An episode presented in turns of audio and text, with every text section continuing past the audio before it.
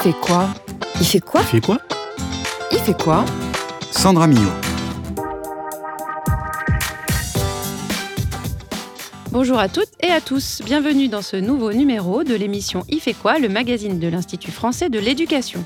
Aujourd'hui, nous fêtons un anniversaire. Le service Veille et Analyse de l'IFE célèbre deux décennies de travaux passionnants dont l'objectif est de rendre disponible une synthèse des publications scientifiques françaises et internationales récentes sur des thématiques liées à l'éducation et à la formation. Pour en parler, nous accueillons donc aujourd'hui Prisca Fenolio, Marie Gossel et Claire Ravez, toutes trois médiatrices scientifiques au sein de l'équipe Veille et Analyse, qui se feront le porte-parole de toute leur équipe, et Alban Robles, chercheur à l'IFE et au conseil d'évaluation de l'école, fidèle usager des dossiers de veille de l'IFE. Puis nous écouterons Chris Brown, professeur en éducation à l'université de Warwick au Royaume-Uni, nous donner sa vision du mot confiance. Mais retrouvons d'abord Claire Jordanengo pour une nouvelle chronique biblio. Bonjour Claire. Bonjour Sandra. J'ai cru comprendre que votre chronique allait nous donner l'occasion de nous intéresser à la façon dont les instituteurs à la fin du 19e siècle s'informaient sur les questions d'éducation. Ben en effet, aujourd'hui, contrairement à d'habitude, j'ai décidé de vous parler de revues. De revues qui, d'une certaine façon, peuvent un petit peu s'apparenter à ce que fait, euh, toute proportion gardée, la veille de l'IFE.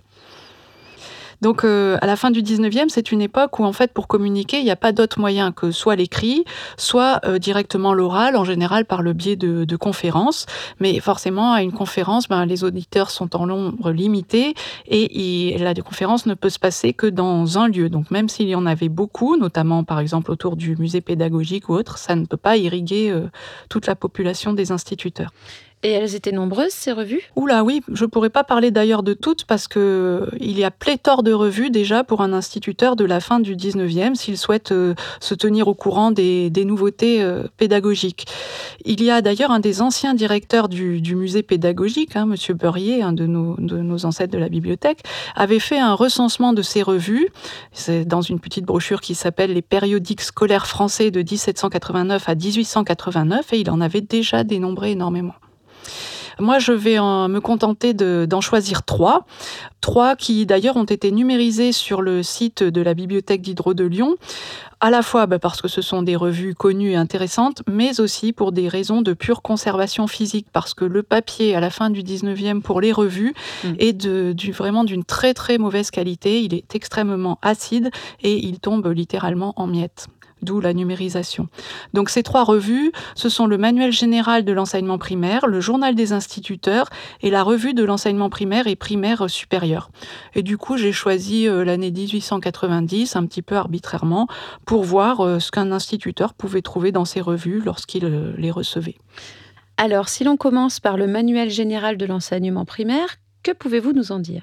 Alors, ce manuel, c'est le plus vieux. Il existe depuis 1830 euh, sous plein de noms différents, ce qui est toujours le propre des revues. Il a changé sa périodicité. Hein, c'est tantôt un mensuel, tantôt un hebdomadaire.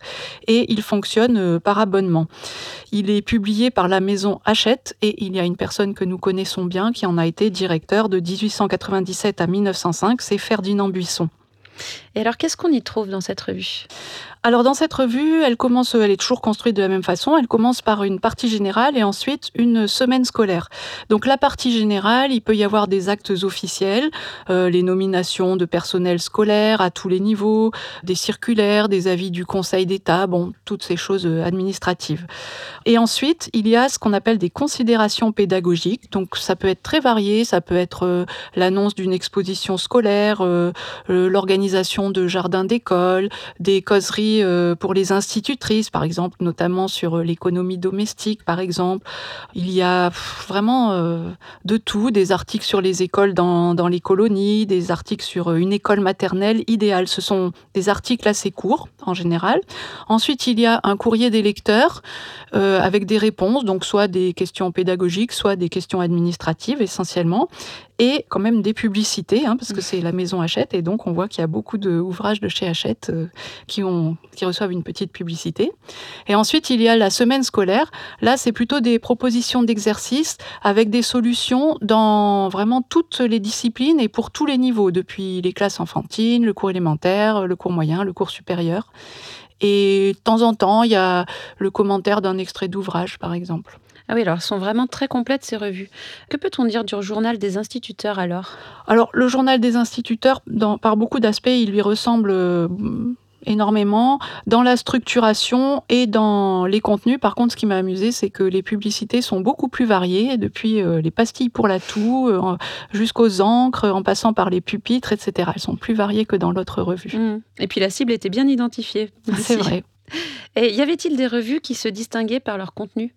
Alors euh, oui, il y a certainement euh, tout un tas de revues dont je ne parlerai pas qui se distinguent par leur contenu, mais c'est vrai que j'ai trouvé que la, revue de l'enseignement primaire et primaire supérieur euh, présente un autre état d'esprit. Elle est plus complète, plus polémique, je dirais plus intellectuelle. Elle naît d'ailleurs euh, en 1890. Donc elle commence, euh, elle est aussi organisée en rubriques. Donc elle commence par une rubrique éducation et doctrine pédagogique avec des articles de fond qui sont assez longs, qui font plusieurs pages, je veux dire, avec un droit de réponse. Parfois la, réponse évidemment c'est dans le numéro qui suit et puis on reprend le, sujet, etc. Et c'est des thèmes assez variés comme je sais pas moi, l'enseignement de la morale. Euh, y a-t-il des mauvais choix dans l'enseignement? J'ai remarqué que dans les signatures, ce sont des diplômés souvent de l'université ou des grands noms comme Brunetière et autres. Mm. Euh, d'ailleurs, bien après 1890, il y aura Jaurès, par exemple, qui écrira régulièrement dans cette euh, revue.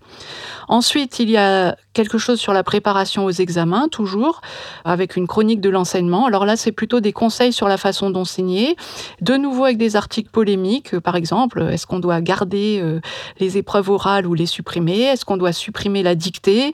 Et là, on sent que ça frémit parce que, voilà, il y a beaucoup de, de réponses, de, contre-attaque, etc. Et c'est vraiment euh, une revue avec des points de vue, on va dire, euh, peut-être plus personnels que ce qu'on on peut voir dans les autres.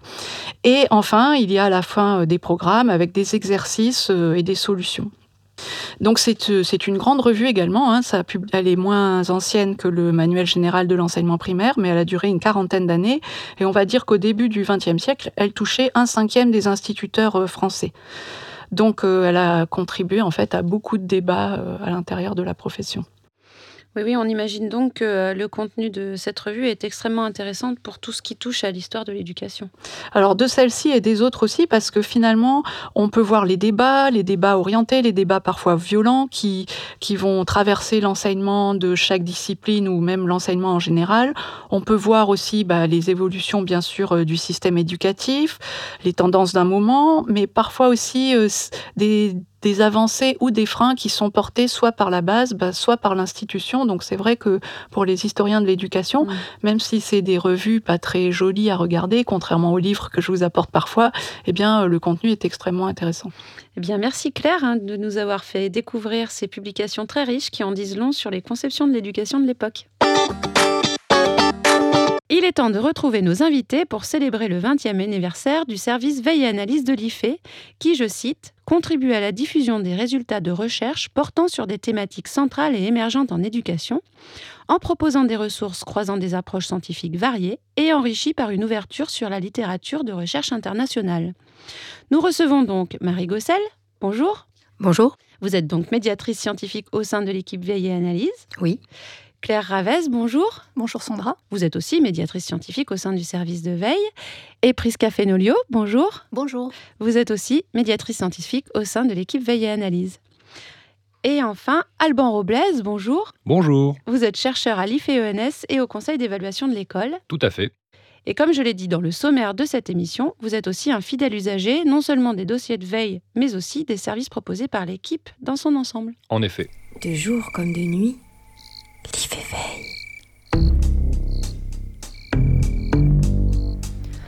Aujourd'hui, nous allons plonger dans un dossier de veille de l'IFE, rédigé par Anne-Françoise Gibert, chargée d'études et de recherche au service veille et analyse à l'Institut français de l'éducation. Nous allons nous promener entre les lignes, picorer les mots, caresser les idées, sauter de page en page pour découvrir ce dossier. Êtes-vous prêt? Alors pour nos plus anciens auditeurs, vous aurez reconnu le jingle de l'ancienne chronique L'IF éveille, présenté ici par Anne-Françoise Gibert, que l'on salue par ailleurs. On discerne bien ici le cri de la chouette, emblème de votre service, et quoi de mieux que ce symbole de connaissance, de sagesse, de perspicacité et d'érudition pour illustrer le travail que vous réalisez.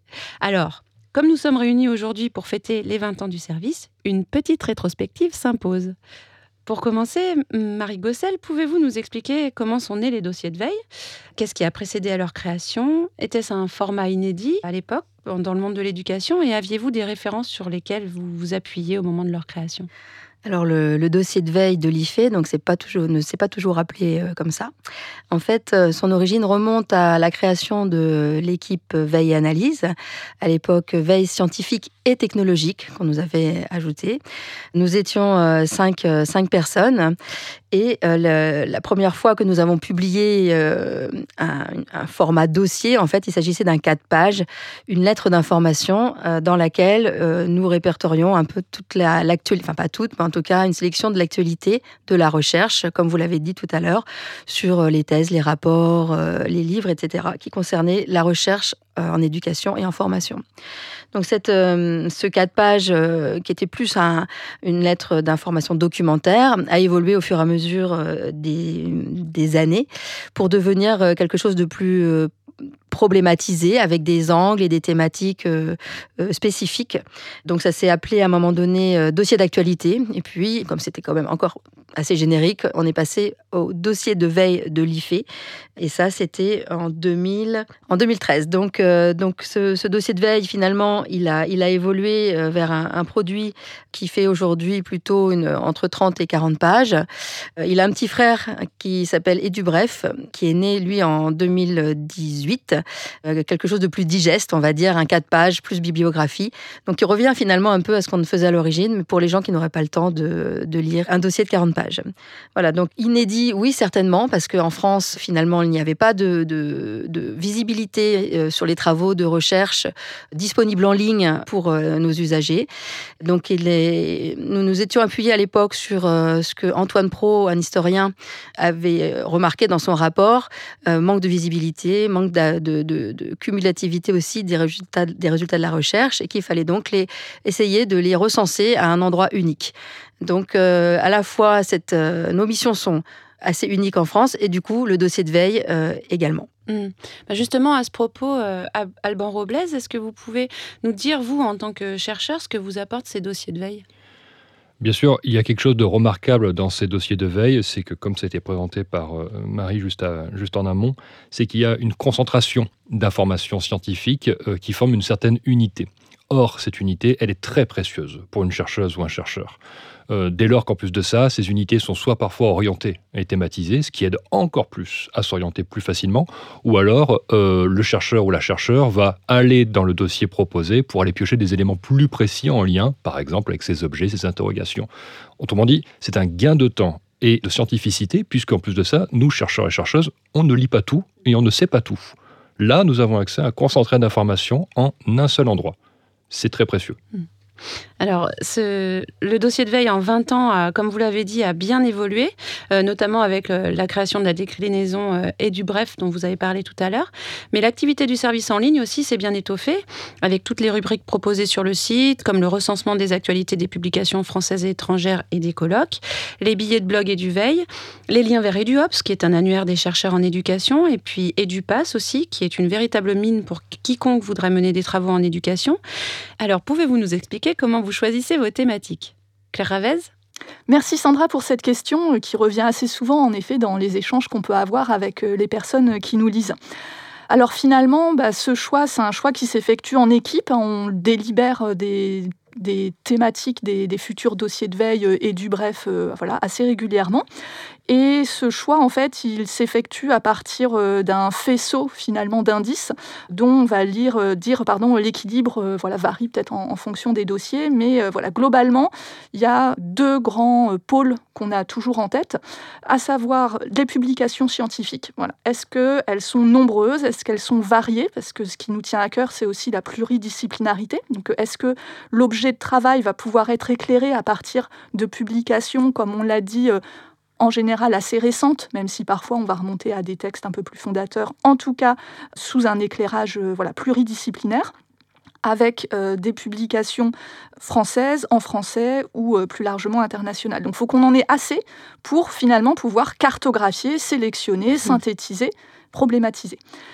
Le second pôle euh, qui est aussi euh, central, c'est qu'il faut que cette euh, lecture voilà, qui prend du temps soit aussi une forme de réponse ou en tout cas d'éclairage sur des questions vives, des préoccupations des acteurs et des actrices des systèmes scolaires et plus largement des personnes qui agissent dans, dans, le champ éducatif ou dans le champ de la formation. Donc on se dit, même si ça ne correspond pas à de l'actualité journalistique, que ces objets, à un moment donné, ils vont entrer en écho avec euh, voilà, des préoccupations professionnelles, avec euh, des questions euh, qui, relèvent du monde qui n'est pas académique. Voilà, donc ça, c'est un peu les, deux grandes, les, deux gros grands pôles euh, qui doivent être présents.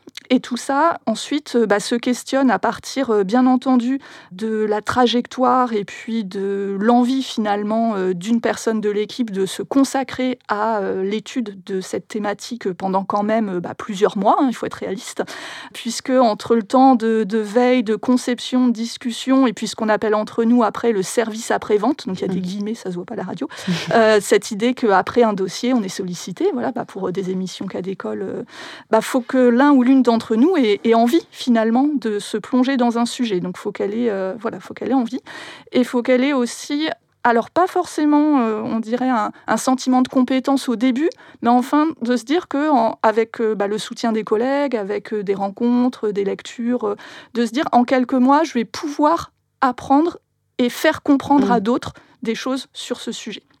Voilà, donc ça se fait euh, au carrefour un petit peu de, tout ça. Donc euh, il y a euh, les veilleurs, les veilleuses, il y a l'équipe.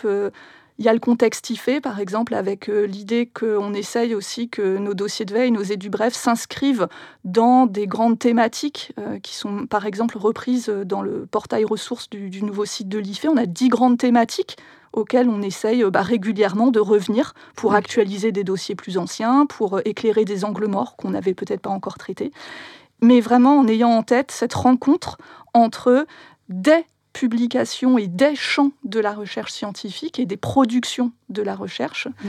et de l'autre côté, bah, des lecteurs, des lectrices qui sont avant tout euh, des gens qui ne sont pas justement des chercheurs et des chercheuses. Mmh. Alban, vous qui avez euh, été usager de ces dossiers à la fois en tant qu'étudiant et en tant que chercheur, est-ce que vous avez perçu euh, cet écho que faisaient les dossiers justement aux questions vives de l'éducation? Oui, tout à fait. Effectivement, moi j'ai rencontré, si je puis dire, Veille Analyse et l'IFE, en vérité, par mm. Veille Analyse en 2017. J'étais alors étudiant en Master 2 au CNAM de Paris, mm. un master consacré à la formation des adultes. Et à l'époque, j'étais aussi praticien professionnel pour vivre et aussi parce que ça me plaisait tout simplement. Et je ne savais pas encore si j'allais, oui ou non, rentrer en thèse et peut-être, qui sait, donc devenir un professionnel de la recherche. Donc j'étais vraiment euh, encore à cet état où euh, ce genre d'informations, moi je les prenais vraiment comme euh, un vrai gain, euh, non seulement parce que, comme je l'ai dit précédemment, j'avais le sentiment que j'avais accès là à un concentré d'informations unitaires qui me faisait non seulement gagner du temps, mais en plus qui était pédagogique. C'est-à-dire j'avais le sentiment d'être accompagné, dans le sens on me prenait la main et on m'emmenait à découvrir chemin faisant, soit sur le format court de quatre pages, comme ça a été énoncé tantôt, soit sur le dossier plus important, un élément concentré sur un thème qui m'intéresse peu ou pro, soit pour euh, ben, avoir ne serait-ce que des références bibliographiques, parce qu'il y a quelque chose de très factuel dans la recherche, c'est l'actualité bibliographique, ou en tout cas l'actualité aujourd'hui même de production scientifique, puisqu'aujourd'hui l'Internet, le numérique font aussi partie des, éléments de sources et de ressources que l'on peut, nous, chercheuses et chercheurs, utiliser dans nos travaux. Donc là, vous aviez tout au rendez-vous. Et c'était ça qui était assez fantastique. Et pour vous donner un exemple euh, de l'ordre du sensible, moi je me suis jamais senti bête à la lecture d'un document veille analyse, dans le sens euh, oh bah dis donc euh, ça alors ou alors encore pire, je ne comprends rien à ce qui est noté. Mm. J'ai jamais eu ce sentiment-là et, et je ne crois pas être quelqu'un d'exceptionnel. Autrement dit, ce que je veux dire par là, c'est que je crois que tout le lectorat des, des, documents qui sont faits ressent ce côté pédagogique qui est ok d'accord, je comprends, je vois où elle nous emmène et à terme de la lecture, est-ce que moi j'ai envie d'aller plus loin, donc je vais par exemple piocher dans la bibliographie? Est-ce que je vais prendre contact? Avec une membre de l'équipe Veille Analyse parce qu'il y a quelque chose qui m'interpelle et j'aimerais bien euh, avoir, par exemple, comme l'expliquait Claire tantôt, euh, par exemple, d'où vient euh, le processus de production ou alors pourquoi ce thème, ou alors pourquoi ces autrices et ces auteurs. moi, par exemple, j'ai jamais été de ceux qui me sont dit, tiens, il manque une autrice ou un auteur, là, à mon avis, à l'appel. Vous voyez Et je trouve que ce sentiment, comme quoi j'ai jamais eu ce sentiment de manque, est mm. assez révélateur de mm. quelque chose. Parce que dans la recherche, on n'est pas exhaustif. Et moi, j'ai jamais eu le sentiment qu'il y avait une volonté d'être exhaustive. Mm. J'ai plutôt le sentiment qu'il y a une volonté d'être unitaire. J'insiste avec ce mot d'unité parce qu'on entend le côté je forme un tout qui n'a pas une prétention universelle, ça a une prétention pédagogique et scientifique, oui, parce que ce sont des chercheuses et des chercheurs qui sont nommés et cités, et parce que ce qu'a expliqué Claire, ça s'appelle une revue de littérature. Mm. Alors, euh, vous parlez euh, de vraiment l'aspect pédagogique finalement de, de- des dossiers que vous avez beaucoup apprécié. Je pense que ça tient notamment beaucoup à la méthode que vous employez au service de veille. Donc, est-ce que Marie Gossel, vous pouvez nous détailler un petit peu plus euh, la méthode que vous employez? Alors, moi, je pense qu'un des points forts de notre équipe, c'est justement que c'est ce travail collectif qu'on a mis en place. Donc, depuis, euh, depuis 20 ans, en fait, on, a, on a évolué, mais on a gardé cette idée de travail collaboratif avec euh, des, euh, des sessions de, remue-ménage, par exemple. On appelait ça brainstorming, mais maintenant qu'on a une Canadienne parmi nous, on dit remue-ménage. Et voilà, qui nous permet en fait d'avancer, de délibérer sur les thématiques, de délibérer sur, sur les plans, les problématiques, pour être sûr en fait que tout le monde aille dans la bonne direction. Donc, ben, on, est plus intelligent à que tout seul. Voilà comment cette, cette, cette façon de travailler finalement façonne aussi euh, la, confiance qu'on a entre nous et, euh, l'idée de, euh, collaborer euh, sur, chacun des, sur chacun des dossiers, même si évidemment un dossier est confié à une veilleuse particulièrement, parfois deux quand on fait des travaux en double. Mais ce qui a vraiment changé récemment, c'est euh, une mise en valeur d'une méthodologie plus théorique, plus scientifique de euh, la façon de travailler qui nous a été portée donc euh, par Prisca et elle va nous expliquer euh, comment ça marche. Alors, Prisca Fenolio, on vous écoute Oui, donc euh, ce que vient d'expliquer Marie Gossel, c'est un peu la, la face euh, immergée de l'iceberg de la méthode. Et maintenant, je vais parler du côté émergé de cet iceberg. Donc effectivement, euh, récemment, depuis euh, 2022, le DV 141, on a euh, choisi de d'expliciter pour nos lectrices et lecteurs euh, le, le côté théorique de notre méthodologie avant de pouvoir expliciter dans un encadré, euh, on a fait un travail de, mise à plat des différentes euh, méthodologies possibles pour les revues de synthèse, revues na- narratives de littérature, revues systématiques de littérature pour se situer. Et donc, l'objectif de ce travail, qui apparaît donc sur les DV euh, depuis 2022, c'était d'expliquer à nos lectrices et lecteurs comment on se situe par rapport à euh, une, revue de littérature en recherche, puisque nous ne sommes pas une revue de littérature de recherche, mais bien euh, de médiation scientifique. Et pour donner un exemple, une revue de littérature de recherche va mobiliser des écrits scientifiques, voire uniquement des études primaires empiriques et pas des écrits institutionnels, ce qui n'est pas notre cas. Et donc, on souhaitait outiller nos lectrices et lecteurs pour approfondir, s'ils le souhaitent ou si elles le souhaitent, comprendre finalement les sous-bassements, les choix constitutifs du DV, pas juste la recherche dit que, L'intérêt, les spécificités aussi des disciplines que nous mobilisons. Pourquoi nous avons mobilisé la sociologie dans tel DV, les recherches en sciences de l'éducation, en psychologie, donner aussi des éléments sur quels mots-clés nous avons utilisés dans les moteurs de recherche, en anglais, en français, euh, quelle place nous avons laissé aux recherches internationales, puisque finalement, nos critères de sélection sont éditoriaux, donc la littérature grise, la littérature scientifique, mais aussi de toute évidence linguistique, puisque nous ne parlons euh, pas toutes les langues, donc nous lisons effectivement en anglais, en français et parfois en italien ou en allemand. Enfin, vous aviez réalisé une enquête pour les 20 ans de votre service. Est-ce que vous pouvez en commenter les retours ou est-ce euh, encore un peu trop tôt? Marie Gossel Donc oui, euh, Sandra, effectivement, nous avons déjà quelques retours euh, sur cette enquête. Donc nous avons constaté euh, sur les euh, 600 et quelques répondants et répondantes que un tiers de notre lectorat était constitué d'enseignants, alors avec 40% d'enseignants du secondaire, euh, 25% du primaire, 20 20% du sup qu'un tiers était plutôt euh, des enseignants ou des enseignants-chercheurs et chercheuses qui interviennent au niveau de la formation euh, du supérieur et puis 13% environ qui étaient des personnes euh, venant de la formation professionnelle. Euh, nous avons également euh, des réponses sur euh, ce qui concerne les, thématiques qu'ils aiment ou qu'ils aimeraient voir abordées dans des dossiers ou des édus brefs.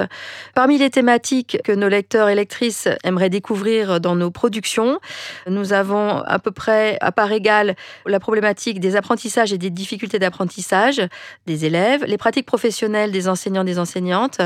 Ensuite viennent les questions du numérique, de la didactique des disciplines, du développement professionnel des inégalités scolaires et qui, apparaissent donc prioritaires euh, pour, euh, pour notre lectorat. Dans une moindre mesure, euh, l'insertion professionnelle ou les curricula et l'orientation des élèves viennent dans les derniers. Cette enquête donc va donner lieu à euh, euh, une, analyse un peu plus approfondie, un peu plus qualitative des résultats euh, de, ce questionnaire, qui sera bientôt disponible. Alors cette enquête est très précieuse, j'imagine, pour vous, et surtout dans la perspective des prochaines années dans votre travail. Est-ce que vous avez déjà réfléchi au, à ce que, au prochain chantier que vous alliez mettre en, en route, ou est-ce trop tôt aussi encore pour poser la question? Cette enquête va nous permettre à la fois de réfléchir euh, un peu plus sur euh, les, thématiques euh, prioritaires pour notre lectorat, mais également nous réfléchissons à des formats un peu différent parce que bah voilà un dossier de 40 pages euh, euh, c'est long et il faut du temps pour euh, pour le lire ce que n'ont pas toujours les professionnels. Un dossier de 4 pages c'est bien mais des fois on aimerait aller un peu plus loin. Donc on essaye de retrouver finalement un, format soit écrit soit dans d'autres formes sous d'autres formes d'écriture par exemple sonore ou mm-hmm. ou vidéo qui permettrait de faire de nos productions un voilà un, produit multi multi format et le tout évidemment disponible euh, en ligne et gratuitement sur euh, le site mm. euh, de l'IFE-ENS. Eh bien, merci. Pour conclure, je vous propose de nous quitter avec ce petit hommage à toutes les personnes qui ont contribué au service ces dix dernières années. Merci à eux. Merci à vous quatre d'être venus à notre rencontre. Et on prend rendez-vous pour les 30 ans. De jour comme de nuit, l'IFE veille. Catherine Reverdy. Annie Féfan, Marie Gossel, Laure Andrizi, Anne-Françoise Gibert, Rémi Thibert, Olivier Ray, Claire Joubert, Marie Loricella, Prisca Fenolio, Peggy Neville, Lisa Marx. Et Claire Ravez.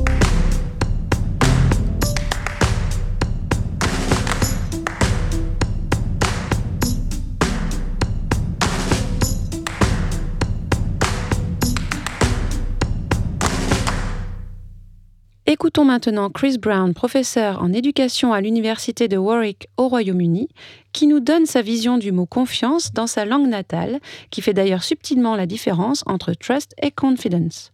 Cette chronique, Un mot un chercheur, a été préparée par Juliette Insleff.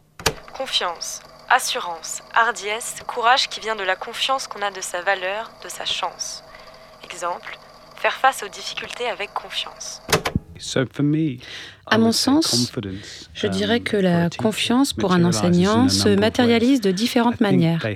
Je pense qu'ils doivent avoir confiance en eux-mêmes, en leurs capacités, en l'idée qu'ils vont affronter de nouvelles situations d'une bonne manière pour eux, mais aussi pour les élèves et leurs collègues. Et je crois qu'une part importante de cette confiance provient de leur expertise, de leur expérience, qu'elle provient d'un développement professionnel continu. Je pense qu'il y a aussi d'autres aspects de la confiance. Les enseignants doivent avoir confiance en leur euh, direction et que lorsqu'un membre de la direction dit qu'il va faire quelque chose, il faut qu'il le fasse et par là se bâtit la confiance. Et je pense que la même chose s'applique en termes de confiance au sein du réseau des connexions entre enseignants. Les idées de collaboration, d'engagement um, les uns envers les autres et d'attention mutuelle proviennent euh, de l'assurance que la mise en place d'une action aura pour réciproque la conviction que l'on peut prendre soin les uns des autres et que l'on peut se soutenir mutuellement. Confiance espérance ferme que l'on place en quelqu'un, en quelque chose, certitude de la loyauté d'autrui. Exemple, avoir foi en quelqu'un, avoir foi en Dieu. Je pense que cette notion de confiance est intéressante. Il me semble que um, dans la définition, vous avez mentionné la confiance, la foi en Dieu. Je pense que c'est quasiment une confiance aveugle, une foi aveugle. Vous vous attendez à ce que Dieu soit bienveillant et prenne soin de vous. Et je pense que lorsqu'il s'agit d'enseigner, l'idée de la confiance vient de l'interaction, de l'engagement continu envers les autres, et l'idée qu'une personne va se tenir à ce qu'elle a dit qu'elle ferait. Lorsqu'elle dit quelque chose, elle le fait et s'y engage. À mon sens, cette confiance vient de la preuve de ce que vous prouvez aux autres et de ce que les autres vous prouvent. Et que lorsqu'il vous arrive d'aller chercher les autres pour leur soutien ou lorsque les autres viennent vous chercher pour cela, que vous sachiez que cela vous sera offert car par le passé vous avez eu l'expérience que cela s'est produit. Confiance, sentiment d'assurance, de sécurité qu'inspire au public la stabilité des affaires, de la situation politique. Exemple, la confiance des citoyens envers l'État. Je pense que cette idée que les enseignants aient confiance en leur institution est intéressante car le changement est perpétuel et la seule certitude que l'on ait est qu'il y aura du changement et un changement continu. Et je pense que la confiance ne va pas s'établir à partir d'une forme de permanence ou de stabilité, uh, dans le sens où les choses um, ne changeraient jamais, mais dans l'assurance en l'idée que l'on est soutenu. Cette conception du terme confiance en tant qu'idée de stabilité vient de la certitude que quoi qu'il arrive, on sera soutenu d'une manière ou d'une autre. Les structures peuvent ne pas être permanentes, mais le soutien peut être présent. Pour moi, cette idée de confiance entre les enseignants en première ligne et les politiques qui mettent en place des réformes doit venir de la certitude que les politiques ont à cœur l'intérêt général. Mais bien sûr, nous devons faire en sorte de continuer à changer pour améliorer les choses. Mais pour inspirer confiance en ce sens, il faut avoir la conviction que ces réformes, quelles qu'elles soient, sont dans l'intérêt des enfants, des enseignants, de la société tout entière, plutôt que d'être dictées par de l'idéologie ou du caprice politique ou d'autres formes de prise de décision. Si elles sont perçues plus généralement comme étant dans le meilleur des intérêts, je pense qu'on peut être sûr que la confiance s'établira.